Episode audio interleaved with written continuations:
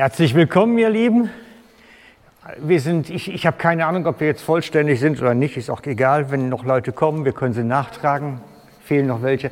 Das heißt, wir sind gestartet bei einer Liste, die recht lang war und dann wurde sie immer kürzer, weil sich scheinbar Leute auch wieder abgemeldet haben. Und das war ganz spannend für uns zu sehen. Aber ich verspreche euch, ihr kriegt heute etwas ganz, ganz, ganz Spezielles, Besonderes und etwas, was euch wirklich weiterbringen kann. Kann, wenn ihr euch darauf einlasst. Heute gibt es wirklich einen Fund.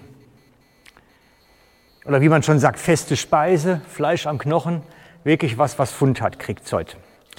Und ich freue mich für jeden, der da ist, weil das hat Kraft.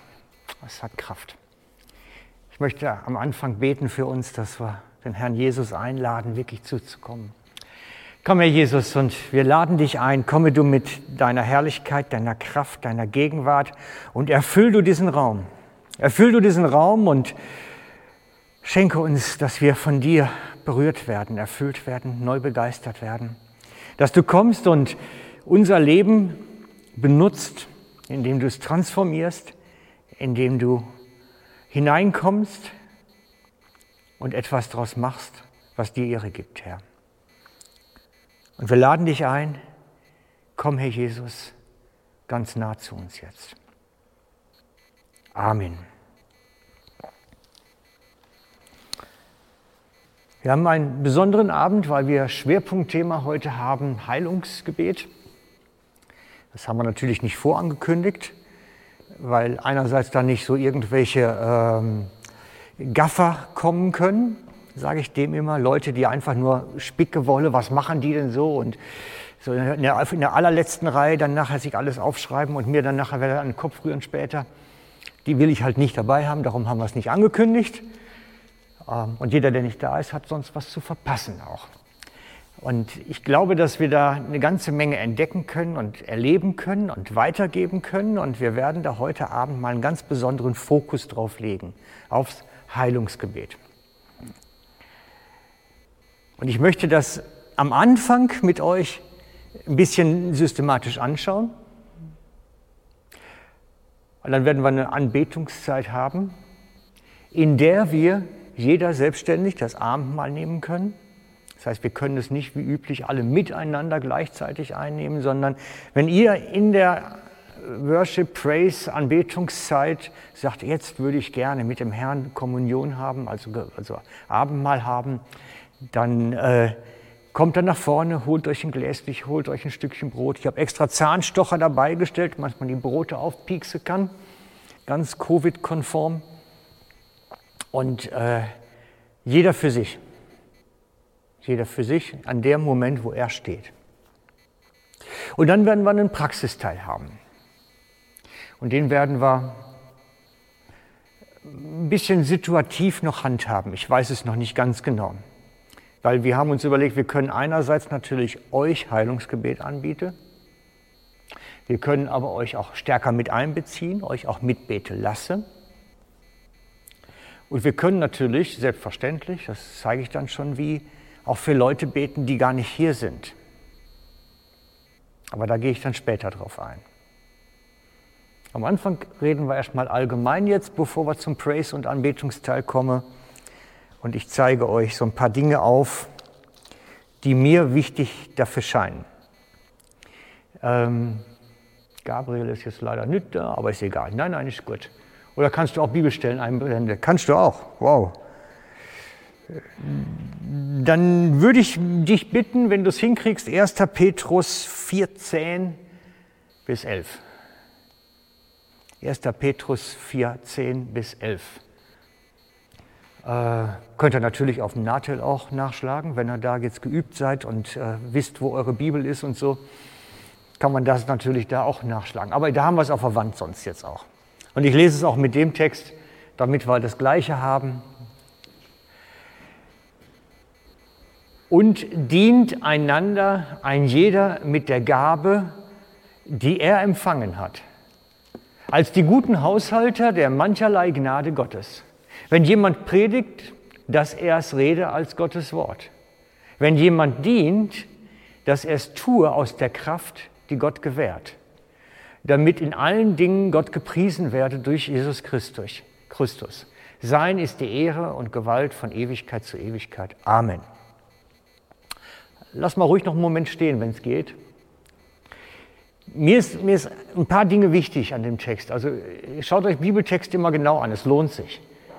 Äh, es steht explizit da, dass wir einander als Geschwister, als Christen, einander dienen sollen.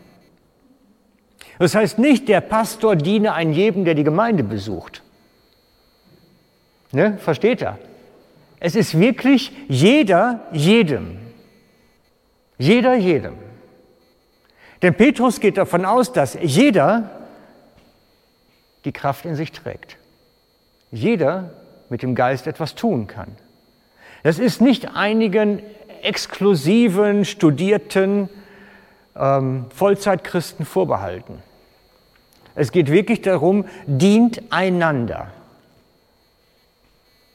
Und ich, ich, möchte das wirklich so herausstellen, weil ich glaube, dass wenn es, wenn es um das Thema ganzheitlicher, vollmächtiger Dienst geht, haben wir alle einen Auftrag, einander dem anderen zu dienen. Jeder, jeden. Und da äh, kann einer von euch mir dienen und ich ihm wieder. Da gibt es keine Rangfolge, keine Heiligkeitsstufen, nichts. Dient einander, jeder. Das heißt, Paul, Petrus geht davon aus, dass jeder so viel Heiligen Geist und Kraft Gottes in sich trägt, dass das kann. Die Frage ist nur, lasse ich es zu?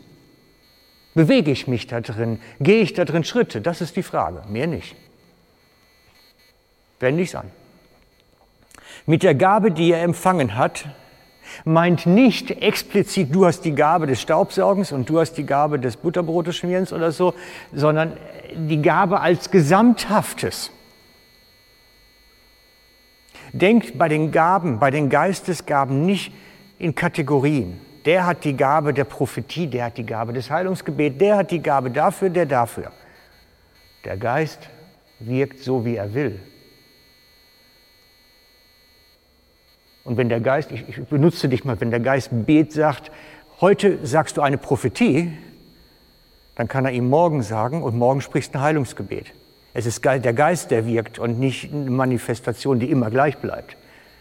Das heißt, wenn der Geist auf mich kommt, könnte ich jetzt für Vlado auch ein Keyboard spielen. Aber ich werde es nicht erleben, weil Vlado ist ja da. Warum soll der Geist mir die Gabe geben? Wäre völlig unsinnig. Und wenn ich ohne die Gabe spiele, wäre das nur peinlich. Das lassen wir lieber. Aber es hat es gegeben in der Kirchengeschichte. Das hat es gegeben dass sich ein junges, elfjähriges Mädchen ans Piano setzt und plötzlich mit einem Schlag Lobpreislieder spielt und danach war es wieder weg. Wenn der Geist es macht und tut, braucht er es so. Ne? Also mit der Gabe als guter Haushalter. Dann geben, lassen wir aber Predigt aus. Wenn jemand dient, dass er es tut aus der Kraft, die Gott ihm gibt. Oder dass er es tut aus der Kraft Gottes. Das meint diese Geschichte von der Tante Bertha. Ich weiß nicht, ob ihr die aus Basel das mitgekriegt habt, unsere Tante Bertha. Es ist wirklich, es geht darum, dass der Heilige Geist in das Innere des Menschen ausgegossen ist. Und aus dem, was wir da innerlich bekommen haben, sollen wir dem anderen dienen. Das heißt, der Heilige Geist kommt in uns hinein, verändert uns von innen heraus, damit wir damit dienen. Den anderen, den Geschwistern, der Welt. So, und jetzt kommt der spannende Punkt. Mir ist nämlich was aufgefallen. Könnte es sein, dass Gott auch immer die Erwartung hat, dass wenn er mich mit dem Heiligen Geist erfüllt, dass ich den in Einsatz bringe, dann auch für die anderen. Nicht nur, dass ich innerlich erneuert werde, sondern dass ich es auch einsetze für das, was um mich ist. Ich glaube das nämlich inzwischen, dass Gott die Erfüllung mit dem Geist mit der Erwartung verknüpft, dass ich es zu den Menschen bringe und zu den Geschwistern. Das heißt, Gott hat eigentlich eine Erwartung an mich, das einzusetzen. Könnt ihr mir folgen? Okay. Vielleicht hast du da noch nie drüber nachgedacht, dass Gott eine Erwartung an dich auch hat. Aber wenn etwas in dir ist, möchte Gott, dass du es in Einsatz bringst. Und das kann situativ immer wieder unterschiedlich sein. Das kann situativ immer wieder unterschiedlich sein.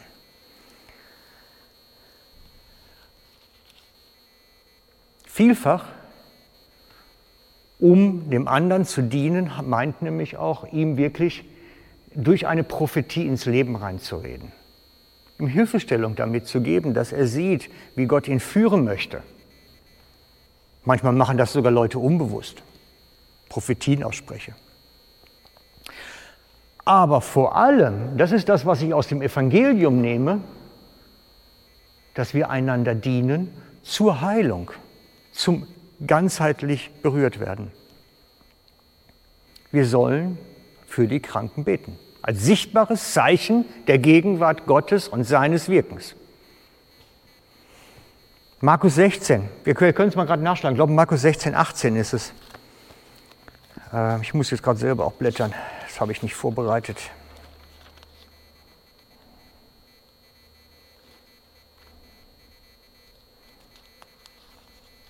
Ja, wir müssen mit 17 anfangen eigentlich. Markus 16, 17 und 18. Die Zeichen aber, die folgen, werden denen, die da glauben, sind diese. In meinem Namen werden sie böse Geister austreiben, in neuen Zungen reden, Schlangen in den Händen aufheben. Und wenn sie etwas Tödliches trinken, wird es ihnen nicht schaden. Auf Kranke werden sie die Hände legen, so wird es ihnen besser werden. Das ist global gesprochen als Erkennungszeichen wer gläubig ist. Es ist ein Erkennungsmerkmal für einen Gläubigen, dass da was rauskommt, weil da was reingekommen ist. Es ist ein Erkennungsmerkmal. Und ich mache euch Mut heute Abend, das ist wirklich so ein Stück weit, äh, ich, ich pushe euch, aber ich zeige euch auch wie, wie das funktioniert wieder was rauskommt. Das Empfangen, wenn der Heilige Geist einmal drin ist, sollen wir immer wieder neu erfüllt werden, indem wir einander Lobpreis machen, einander da sind, einander. Lest es selber. Epheserbrief, Kapitel 6. Ich muss nachschlagen. Na, ist egal. Wir sollen Lobpreis machen, um immer wieder mit dem Heiligen Geist erfüllt zu werden. Epheser 5. 5. Item. Wenn ich es gleich weiß, die Stelle, bringe ich es nach. Wir sollen zum Lobpreis machen immer wieder erfüllt werden und dann sollen wir damit dienen. Okay. Und jetzt schauen wir mal, wie. Wie dienen. Wie dienen wir vollmächtig? Und wir nehmen als Vorbild mal Jesus und wie er gedient hat. Denn er ist ein super Vorbild. Es ist so viel aufgeschrieben von seinem Dienst, wie er den Leuten gedient hat in der Kraft des Geistes, dass wenn man das ganze Spektrum sich mal anguckt, gibt es eigentlich zwei Hauptkategorien. Zwei Hauptgruppen, wenn man das genau beobachtet. Eine Gruppe ist, wo er Menschen berührt. Das heißt, er legt ihnen Hände auf oder macht etwas anderes, wo es zu einem Kontakt kommt weil durch den Kontakt kommt Heiliger Geist auf die anderen. Durch den Kontakt übermitteln wir Kraft. Derek Prince hat da mal eine ganze Serie drüber gemacht, äh, äh, Heiligen Geist wirksam werden lassen durch Handauflegung. Es ist, es ist ein ganz wichtiges Thema, weil durch die Hände geben wir ganz oft Kraft Gottes weiter. Und ich weiß nicht, wer das alles schon gemacht hat. Ich kann nur von mir erzählen, ich glaube, Vlado hat es letztens mir auch so erzählt von sich, ähm, dass wenn wir für Leute zum Beispiel beten und ich merke, Geist Gottes fängt an zu wirken, jetzt, jetzt geschieht was, dann werden die Handflächen heiß. Die werden heiß, bei mir, bei Vlado auch, hat er gesagt. Aber ich kenne auch Leute, bei denen werden sie ölig innen drin, als hätten sie irgendwo so, so Speiseöl in den Handflächen bekommen. Gibt es auch. Also, und ich für mich, wenn ich mit Leuten bete, merke daran, jetzt gibt es Kontaktberührung, jetzt fließt Heiliger Geist und ich merke auch, wenn es kalt wird wieder, als wenn jetzt bin ich fertig. Für heute ist gut. Das hat mir kein Mensch erzählt. Ich habe es rausfinden müssen, selber, durch viele Dienste. Und ich sage euch das ganz bewusst, weil es gibt so bestimmte Sachen, die muss man ausprobieren, und um daran zu wachsen, wie der Heilige Geist mit mir unterwegs ist. Ich habe auch mal einen kennengelernt, für den war es ganz wichtig, mit welcher Hand er jetzt die Hände auflegt, wie er auflegt, was er macht. Und es gibt den zweiten Fall, den wollte ich euch eigentlich eben vorlesen, aber ich habe es jetzt, glaube ich, verblättert, oder? Ein Blinder kommt zu Jesus. Nein, stimmt gar nicht. Der blinde Bartimäus ist das die Geschichte. Dann kamen sie nach Jericho und als sie aus Jericho hinausgehen, er und seine Jünger und eine große Menschenmenge, da saß ein blinder Bartimäus, der Sohn des Timäus, am Wege und bettelte. Und als er hörte, dass Jesus in Nazarena war, ging er an zu schreien und zu rufen, Jesus, du Sohn Davids, erbarm dich über mich. Und viele fuhren ihn an, er soll schweigen.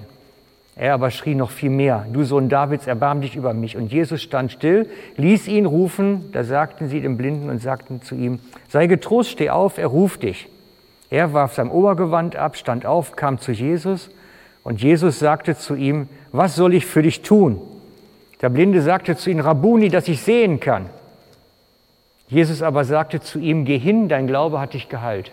Sofort konnte er sehen und konnte, folgte ihm auf dem Weg. Was hat Jesus getan? Nichts. Getan hat er nichts. Er hat ihm keine Hände aufgelegt, er hat keinen Brei mit Speichel gemacht, er hat nichts getan. Er hat eine Anweisung gegeben, durch die er dann heil wird. Bei der Umsetzung. Schritte zum Glauben. Die Leprakrank hat er gesagt, geht zum Priester und sagt, ihr seid gesund. Da waren die noch nicht gesund, er hat sie auch nicht angerührt. Es gibt die zweite Kategorie. Das eine ist, dass Handauflege und wirksam werde. Und das andere ist, sehr breit gefächert, ist kontaktlos. Schritte des Glaubens, prophetische Eindrücke, geh jetzt. Gibt Sachen, da, da ist es ganz breit. Es gibt keine Methode, gar nicht. Manche Sachen müssen wir mit Öl salben. Ich habe immer ein Fläschchen im Rucksack. Weil wenn der Heilige Geist mir sagt, jetzt ist Öl dran, muss ich ein Öl dabei haben. Dann habe ich ein Tuch. Das stammt aus einer Erweckungsbewegung, wo ganz viele Leute geheilt werden. Von denen. Nach dem Vorbild von Petrus, wo sie seine Schweißtücher nehmen und den Kranken auflegen und sie werden davon gesund. Und es, es hat schon was gewirkt. Also es ist nicht so, dass das nichts wirkt, sowas. Das Spektrum des Dienstes ist riesig. Und es gibt keine Methode. Manche Kranke werden geheilt, weil man den Geist der Krankheit austreibt.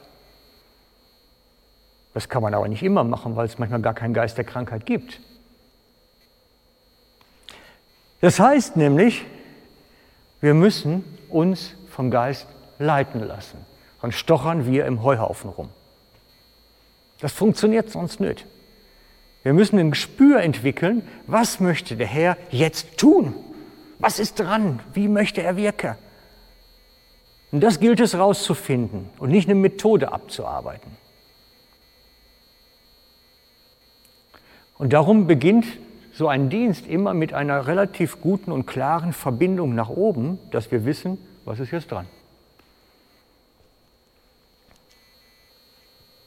weil wir von unserem fleischlichen Menschen, der äußere Mensch, sofort reagieren würden, wenn einer in Not ist.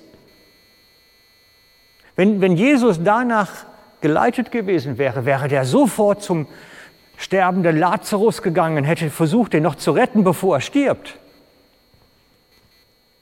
Aber weil er den Heiligen Geist hatte, wusste er, nein, er muss ersterben damit ich ihn dann zum Leben zurückhole. Und einen guten Freund sterben lassen, das muss man auch erstmal aushalten. Also, ihr habt gesehen, das Spektrum ist riesig. Wir sind aber berufen, das zu machen. Und zwar jeder. Und das ist gar kein Problem, wenn du sagst, ich habe noch nie was damit zu tun gehabt. Überhaupt kein Problem. Mir fast am liebsten. Dann haben die Leute auch nicht viele schlechte Erfahrungen gemacht. Aber wir müssen wissen, wenn Gott uns den Geist gibt, möchte er, dass wir ihn zum Einsatz bringen. Im Dienst am Nächsten, im Dienst an den Geschwistern, im Dienst an andere Menschen. Und wir werden jetzt eine Zeit haben, wo wir uns dem Geist neu öffnen, sage ich dem mal. Wir machen das Herz auf jetzt, sperrangelweit auf und laden ihn ein, komm und erfülle uns ganz neu. Wah, alles voll mache, was geht. Und ich glaube, dann wäre es gut, jeder hat Wehwehchen, wisst ihr? Braucht mir nichts erzählen. Dem einen knackst das Knie, der dritte hat irgendwo Rücke, irgendwas hat jeder. Eigentlich weiß ich, ich kann jedem von euch irgendwie dienen. Oder wir uns gegenseitig.